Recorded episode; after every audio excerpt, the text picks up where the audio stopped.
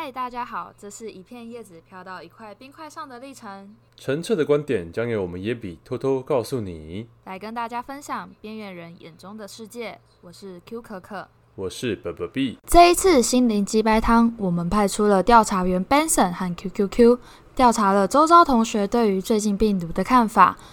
首先，让我们有请 Benson 来为我们介绍。关于这次的问题，我们做了一系列的题目来探讨大学生们对于疫情的看法。我们的题目一：对于病毒，你害怕吗？我们有两个选项，选项一：怕健康，跟我说拜拜。选项二，其实我觉得还好。我们将这两个选项归类成为你 care 病毒和你并不是那么 care 病毒。care 病毒的人呢，占了百分之六十五，而不 care 病毒的人呢，占了百分之三十五。这样的结果可以知道说，其实大部分人还是有在关心病毒的，不怎么害怕病毒的人也占了三成。关于这个结果，QQQ，你有什么看法吗？看到这个结果，其实我蛮意外的。就是我意外的点是说，他其实是只有有到三十五趴认为是会觉得说这次疫情其实没有那么严重，就是会觉得没有像新闻说的那么悲观。嗯。这样子的话，我推测他们可能一开始都有看那个印度大师所推荐的开导演讲，就只认为这只是一个普通的流感，大家用一个平常心的面对就可以了。嗯，随着最近疫情的逐渐升温，个人认为还是那六十五趴的人比例应该还是会持续上升的。好，那我们看下一题。上一题我们是来看学生对于病毒的看法，那我们再制作一次延伸，是来想要说，在各个学校间，他们对于远距的真实的实施的一个状况。这一题我们给出远距上课跟上没。这题的选项有两个，第一个选项是学校还在模拟中，第二个选项是使用 ing。我们归纳的方式是为学校，因为有个模糊地带，想说学校现在是一个不完全使用原句的一个状况呢，还是说学校已经完全使用原句了？关于投票的话，学生有七十四趴人是投给学校还在模拟中，那有二十六趴的人表示说已经早就开始了。对于这样的一个调查结果，Benson，你有怎样子看法呢？我觉得对于有没有执行远距这点，目前的意义并不是很大，因为只有当全校两个人中标，学校才要强制实行远距离上课，所以这是一件没有强制力的事情，大部分都还是半吊。所以对远距离的教学成效和效果，我觉得都得再等再等一阵子才能看得出来，比较难讨论。个人觉得，那 QQQ 你有什么看法吗？对于这个模拟的情况？对于这一题的话，其实我有两个点想要来跟大家做讨论的。第一个是关于模拟的必要性，因为平常我们看到新闻或是可能周遭的爸妈都已经说，我们已经公司行号都已经进行远距了，有些可能就是部分是轮调。排定有些是在家自行上班，有些是在公司上班。学术间跟社会有这样子的一个落差，但我觉得学校会有这个落差是有原因的，因为对于学校来说是存在一个模拟的必要性。老师们他们对于这些三 C 用品、电子产品的话，他们都需要时间来去做学习，因为毕竟不是他们学习能力跟学生比比较没有那么快，所以有些老师他们就需要让人去辅导，用 MS Team 来去做一个远距上课，所以。我觉得学校还在模拟，我觉得是可以接受的。第二个是话是同学对于远距的一个界定方式，因为一开始的话，学校推行远距的用意其实是为了让那些中港澳的同学不让他们丧失他们的学习的权利。但有些同学会觉得，现在还在模拟的话，就已经是半吊子在使用远距，所以他们认为其实已经早就开始了。所以这题其实有存在一个选项定义不明确的一个 bug 在。嗯，关于这个点，我们将会在下一次的问卷调查中做改进。好，那我们先来看下一题。上一题呢，我们是探讨各校对于远距离上课实行的情况。而这一题，我们来调查学生们对远距离上课的看法。我们的选项有两个：一、远距离教学是光明正大的翘课；二、远距离教学造成了我们学习品质的下降。而我们将这两个选项归类为想要上课跟不想上课的两类的。这样子归类虽然有点偏激，不过，嗯，呵 呵呃，就结论来看，我们有四十八趴的人是不想上课的，而五十二趴的人是想上课的。这个不想上课的人的比例似乎有那么一点高啊。看来大学生都喜欢把时间拿去做自己喜欢做的事情。对于这个结果，QQQ，你有什么看法吗？关于这个结果，要先跟负责缴学费的广大的爸妈们先说声一声对不起啊，对不起。我们学生呢，真的不是不想去上课，只是有时候为了一些想要做的娱乐，不是娱乐性质，就是那些梦想，就是非课业上的梦想，我们要花一点时间去追求。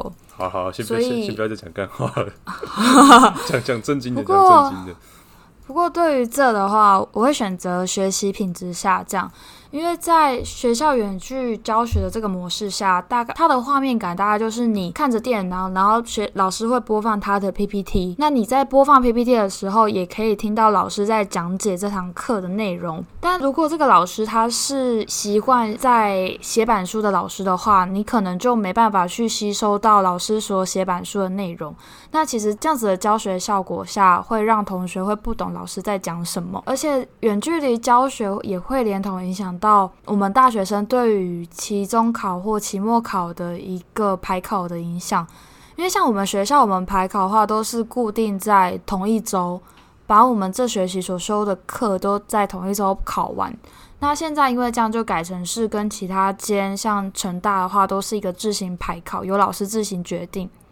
然后老师也因为这样，就我们会现场用纸笔测验的考科，它现在也是改成是用像是 iClass 的一个学校内建的一个线上测验吗？还是一个外挂 APP？嗯，线上测验好了。它就是会让老师改成是线上测验，就是同学要进到学校 APP 里面，然后去回答老师所设置线上测验选择题来做一个填答。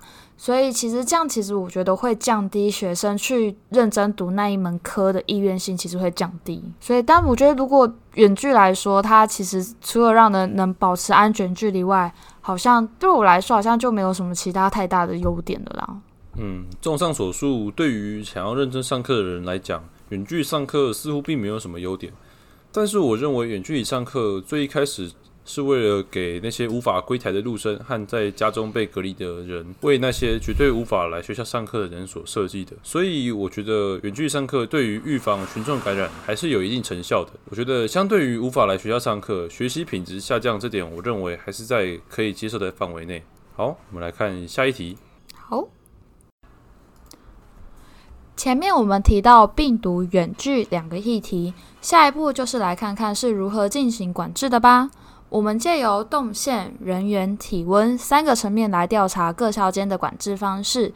学校施行了一连串的管制措施后，就顺便让我们看看淡江是怎么进行的吧。第一个是好，好屁啊！第一个是动线管制，这边的话我们就列了一个选项，是限定区域进出跟只要有门都可以。那这边我们淡江它是属于一个限定区域进出的动线管制方法，没有错。但因为我们淡江就是一个很奇特的校园，来跟大家讲是多奇特。我们学校就是在一个半山腰上，它不是一个平面的，它就是一个斜坡面，然后四周完全没有围墙，所以为了要动线管制，围墙学校他就想出了我们设置了四个出入口，只有四个。对，只有四个，所以现在我们进出校园前都会看到一个栏杆这样子围起来，类似施工的围墙。没有类似，它就是施工的围墙。你可以不要一直颜色重复我的话吗？它就是一个施工的围墙，就是平常我们只要下大雨啊，它那个因为我们有个斜坡嘛，所以只要下大雨，那边都会淹水。就是它特别的时候，是我们在大约。春季梅雨那个时候，会有大量的豪雨进驻淡江的校园，那个时候淡江会获封淡江水乐园的称号，而今年淡江水乐园的称号已经要被淡江动物园所取代了。没有错，我们花莲有泛舟歌，我们淡江也有泛舟记，你知道吗？就是台风天来的时候，雨水暴涨的时候，就是会，然后老街都会被淹没，它会淹到你的小腿肚吧？差不多。差不多延到小腿，那时候就有公公车可以大大概的前行这样子。哎、欸，那时候公车都可以开进校园呢。那时候如果雨下很大的话，哦啊、会从上面开进来，就开始不不不不不。然后我们现在围起来就很像讲白点就是一个动物园，然后进出的话就在实施那个 Costco 好事多身份会员制的概念。没错，你一张卡还是只能带你一个人这样子。对，它没有家庭副卡的功能。然后我们现在进出的话，就是因为一面墙连两个世界嘛。但我们同学也有人很很有趣啦，就是为了要隔绝或自己找乐子，就把它搞得很像那个韩国爱情锁桥。我们就锁了，呃，可能是分手的爱情锁啊，还有一个是尖叫鸡。呃，近期尖叫机被拔掉了，换成了一个喇叭，它们有同样的功能，就是制造噪音。嗯，没有错。然后近期也有同学很更有创意的是，他们好像在上演是一个什么呃两岸分两岸分离剧，就是剧情的主角大概就是说有一个女生她在校园内，就是她的围墙是在校园内那边的围墙线，然后她就对着校外的 Seven 或者校外的人士说：“Help me, help me。” Who can save me？然后再再扮演那个公主救人的戏法，然后完全是被当一个疯子。我也不知道为什么他可以存活在淡江这么久。呃，这件这件事我不是很清楚，不过听起来蛮好笑的。这是这是这个是今天四月十七号中午发生的事，新新时事发生的吗？我跟你讲，又根本是智障。你知道旁边人都是拿一个错愕的眼光在看着他，然后又不想承认自己是同校的同学，就很尴尬。想装不认识都不能装不认识，因为都还在同一个校园内，而且进出还要被限制速度，所以其实你还是很强迫的在旁边听着他深情呐喊，真的蛮靠背的。就是我们 我们那有一个管制出口是设置在一个公车站的出面出口，公车站出口，但它其实离大部分主要上课地方都要爬一段斜坡，大概要走三分钟吗？至少三到五分钟吧。重点是那个围墙啦，围墙它挡住了我们去往主要吃饭地点的重要干道，我们被迫要走那个斜坡，要走一个 U 字形。如果讲我们吃饭地方跟我们主要上课地方，还有公车站房的地方，它的动线就很像一个英文字母大写 T 的那个动线。然后就是它的横杠的话，大概就是吃饭，左边是吃饭地方，那右边就是我们的上课地方，比较短。那比较长的那个直杠的话，就是公车，诶，对，就是一个公车站牌要检验的入口，所以我们必须要从那个这两条线中间的一个中中间点，先往下走，再往下走，再往下走，再往下走，再绕一圈上去，再往上走，然后再右转回到我们上课的地方。这样讲好吗？嗯，就有点像是有一个十字架卡在中间，你得绕过那个十字架的感觉。啊、我觉得最累的就是那个爬坡。简而言之，就是我们那个梯啊，它下面的横杠，它不是平的横杠，它是一个呈现一个斜坡的那个，就是我们要先下坡。在上坡，如果是不是通勤的学生话，不然就是你不是那时候是要来准备上课的人，你都是要先走下坡，再走上坡才可以去上课，不然就是你要先走下坡，再走上坡去吃饭。总之，原本可能短短不用十秒钟的路程，他硬生生把它加到了三到四分钟，而且你同时还要爬坡，这是非常的令人气愤。我真的跟你讲，学校都已经有举办减肥比赛，但他其实这样测试，并不会让减重的人去增加。大概我大概知道学校的用意了啦。学校用意可能就想让我们多多运动，避免武汉肺炎。这真的太蠢，这真的太愚蠢了，我只能这样讲。而且离奇是因为我们吃饭就是中午十二点下课的人又他妈超多的，他是多到跟那个你会感觉你走在一个沙丁鱼的那个鱼群之中，然后整个都是人头人头人头人头人头。他如果你有密集恐惧症的话，你一定会爆发。如果你在台北的话，你可以参考一下。你下午五点的捷运大概就长那样子。下午五点捷运，然后我们在推行没多久之后，学校就是因为这样子，中国人潮太多，就被炮轰了。呃，在这个围墙的建立初期，还有曾经发生过推倒围墙事件，我们称之为柏林围墙自由事件。傻小啦！当初在我们的靠背板风靡一时，那是被强风所推倒的，不是我们人推倒的，所以我们大学生还是很乖的，不要误会。哎、欸，我们那时候真的有倒，我超好奇。有啊，有倒过一次啊，真的有倒过、哦。对啊，就整整座墙被倒过，就有点像机车推一整排那种感觉。好扯哦，那我我这样子可以直接进去吗？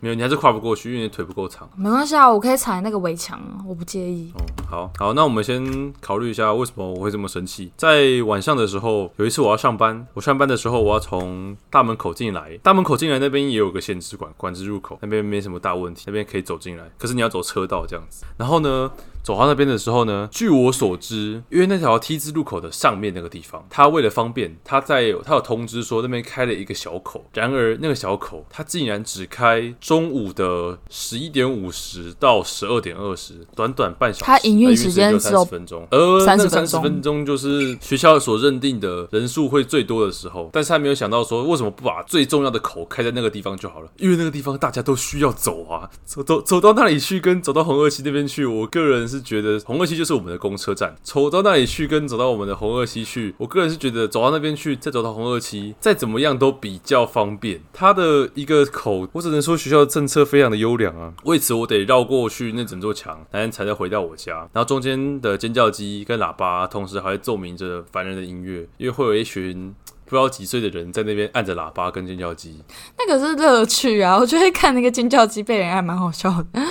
可是我觉得他这个最扯，是因为我们学校平常就是自由，没校园的话，就是你只要有路去接到校园的话，你都可以进出。所以其实进到我们学校的话，其实非常方便。在设置这些围墙之前，但因为它设置围墙之后，很多小路跟道路都被封掉了，所以它其实会让部分住的比较尾巴端离那些出口的人。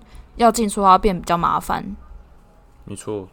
还有甚至有那边餐厅的阿姨有询问我说：“今天中午的人数为什么这么少？”我告诉阿姨：“你可以去问问看学校，他们为什么要让你的客人变少。”真的傻爆眼。好，我们来看下一个令人想要吐槽的地方——人员管制。我们的人员管制呢，分为两种，一种是写在纸纸本上的记录。纸本记录完之后，你还要在线上记录。然后呢，第二种就是出示证件就好。呃，之所以为为什么不统一这件事情呢？没没有人知道。他们把一件有效率的事情跟没效率的事情同时结合在了一起，等于没效率。对，我觉得其实出示证件这些本意去检测人员的话是是好的，很好的，对，它是好的一个政策。但如果你将前面那个没有效率的一个动线管制跟这个有效率的出示人员管制，他们结合在一起，就像是负正乘负，还是等于负啊？就等于是没有没有什么一个效用，而且其实造成这样人潮这样排的话，我觉得它会降低一下人员管制的一个效率啦。它总之它降，它同时降低了人员管制的效率。我想到他们能做这件事情，唯一的优点就是增加他们的工作岗位，可以让他们有更多的机会去发薪水这件事情。我我觉得他他想要让学校他们自己的行政人员出来多晒活动活动，经过一下，不要老是坐在办公室。没有错，多行光合作用一点。呃，他们现在的每天早上的乐趣，我看就是跟学生们打早打招呼，只要你经过，他们都会跟你说早安，好，非常好。他们现在真的是一点，唉，非常棒。还好吧，我觉得现在天气还不错啊，还蛮适合他们这样出来的。好，嗯，蛮适合。关于人员管制，我们先到这边。再下一个，量体温。量体温这件事情，在每间学校都会是必须实行的一个部分。而量体温，众所周知，有分两种，一种是贴贴纸，一种是每次进入管院都要量。而贴贴纸的具体实行方式就是呢，你在全校任何一个地方量完体温后，他都会给你一张贴纸，你可以贴在任何你觉得醒目的地方。或者是你可以拿出来的地方，在下次他要量体温时，你只要出示这张贴纸，你就可以不用再量那一次体温，增加你通过的速度。而每次都要量呢，就是进入每个管院，你再再重新量一次体温，让每次上下课的时间都会让那边排排一条长长的人龙。这个来，我们淡江的话，就是目前采用的方法就是每次进出管院都要量一次体温，但我们的设备就是基本的耳温、额温跟热感应。对于这个，其实我感到蛮欣慰的，因为热感应来说，对于行政人员他们其实是蛮难操作的一个设备，就他们学习大概花了一个，也是花一个礼拜来学习啦。不过至于热感应，它也是有个 bug，它的 bug 是你手上或是距离在感测那个距离内，你不能拿手拿一个过热的东西，不然它会让它的精准度失真。没错，而那个热感应听起来好像非常的昂贵或厉害的样子，厉害、呃。可是其实并没有，它就是一台手机或者是一个相机，它就是啊，只它它要检测我们有没有过热的同时呢，它自己还会过热，所以我们需要再拿一台电风扇 在旁边吹着那台热感应的机器，来确保那台热感应机器不会过热。真的是非常聪明。非常聪明的一件事情，本末倒置。这边强力建议学校可能再多增设几台热感应器，让不要让一台热感应器过热。我觉得我们可以学学其他间买真的更精准，然后更能感应大范围的热感应器，可以不要用这么阳春版的。我相信我们学校应该是不会缺这点钱的。毕竟我们学校可是号称全台湾人数第二多的大学。好，我们嘴炮弹江的地方可能先到这边。接下来我们要提出一个我们认为最有效的管制人员的方式。首先，我认为不要有动线管制，也就是把那些围墙全部拆除。而人员管制的部分由我觉得动线管制它其实是有一点是要为了控管人员，他才去建设的。但我们人员这样控管的话，就只是要检测出这个人是否是我们学校身份。那如果要要去验证身份的话，其实是可以在我们进出管院的测量体温的同时，顺便去检测一下身份，这样子同时进行就好了。没错，所以我们所以我们同时随时携带身份证，呃，学生证。这样子就可以证明说我们是不是这个学校的人，或者是它的动线管制可以在一些比较难以监控的出入口来做阻挡的动作，而不要在那种主要干道上面，因为在主要干道上面做这种事情，其实是我觉得认为是蛮本末倒置一件事情，因为你进出的人潮这么拥挤，你不也不可能这么的精准的看得到每一个人。虽然在实行这样措施的同时，就会阻挡掉大部分没有意义想进来学校的人，但是这件事本身上还是一件没有效率的事情。而量体温的方式，我当然是建议用贴纸的方式，因为这样子其实是最快速。所以我的建议是，把量完一次体温之后，把你的贴纸贴在你的学生证上面，在进出的同时看到你的体温有没有过标准，又可以同时看到你是不是这个学校的人。关于这点，QQQ，你还有其他的看法吗？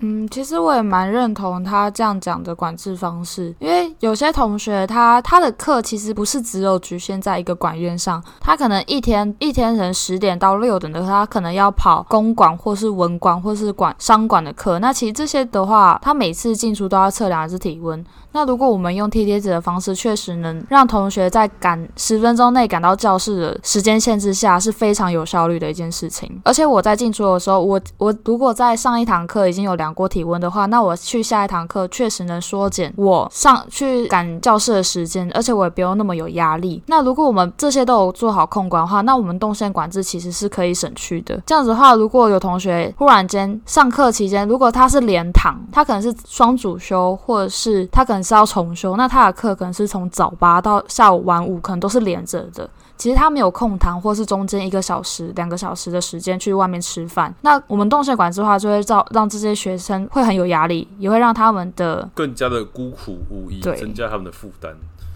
我尴尬，好没有了，没事。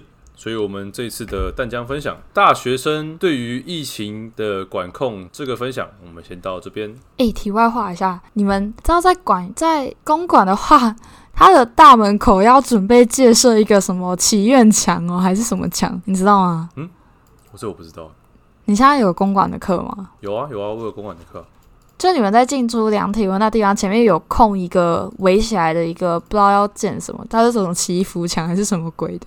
哦，关于这个，关于呃这个祈福枪我是不知道，可是关于我们学我们公馆的设施，你知道我们一样有一个量体温的的站，而那个量体温的站设在我们的公馆里面，这点没什么问题。重点是那个量体温的站，他还硬要把那个帐篷给搭出来，然后搭在公馆的里面，这点我不是很能接受。哦，对对对，超奇怪的，也就是说你们超奇怪的，也就是说他们把帐篷搭在室内，他们可能可以挡掉一些。来自屋顶的灰尘吧，我不知道 这个。他挡那个要干嘛？挡湿气哦。完全不懂他们在干嘛。他 他到底要干嘛啦？好奇怪，你们公馆的人都好奇怪哦。请不要污名化我们的公馆，请给予我们适当的尊重。而且我之前有次去你们公馆，而且你们你们出口有时候会在跟进来量体温的是同一个地方，有时候又是不同地方。哎，呃，他在白天早上八点到下午五点到六点的时候，他在不同地方，呃，到六点或五点，就是晚五点到六点之前。夜校来之后就是同个进出点。嗯，哎、欸，其实我有个 bug，其实我觉得夜校的管制要怎么管制啊？我觉得对于夜间部学校可能管制会比较……呃，关于我们学校对于夜校目前的措施，我个人是认为他们放生了夜校。那他这样其实没有意义啊！他如果放生夜校，那管制整整体上来说是没有意义的。所以总体上来讲，淡江目前的管制方式是我个人认为几乎没有可取的，除了除了可能。哎，Q Q Q，你有认为什么有科学的地方吗？什么可取了吗？因为有时候我七八点回来啊，因为我们现在不是说现在进出要管制嘛，可是我我们到晚上很难界定说我们白天下、嗯、行政人员下班是五点，所以我们有些可能像商管来说，它原本开两个的出入口，到五点的话就只变成是有一个入口进出。那意思是说，我们平常检测的检测站，它里面要负责量体温或是出示验证学生证的那些人，他们的下班时间也到了，所以那他们下班之后，那谁要负责验证那些夜校进来的学生身份呢？哦，没有没有没事没事，我大概知道学校的逻辑了。他们认为说病毒会跟着行政人员一起下班，没有错。哎、欸，对耶，学校好聪明啊！他们想的东西非常的具体得体。我觉得学校的逻辑真的很棒，学费都没有白缴。没错，我们的学费都都缴得非常值得。今年的淡江水乐园跟淡江动物园都让我们为之惊艳。好，那我们这一集的心灵鸡白汤先到这边喽，大家拜拜，大家下次见，期待我们的下次调查员的出动。今天的野比结束喽，我们会不定期更新即将落幕的大学生活，请大家关注我们并且收听我们的节目，那大家下次见喽，拜拜。拜拜。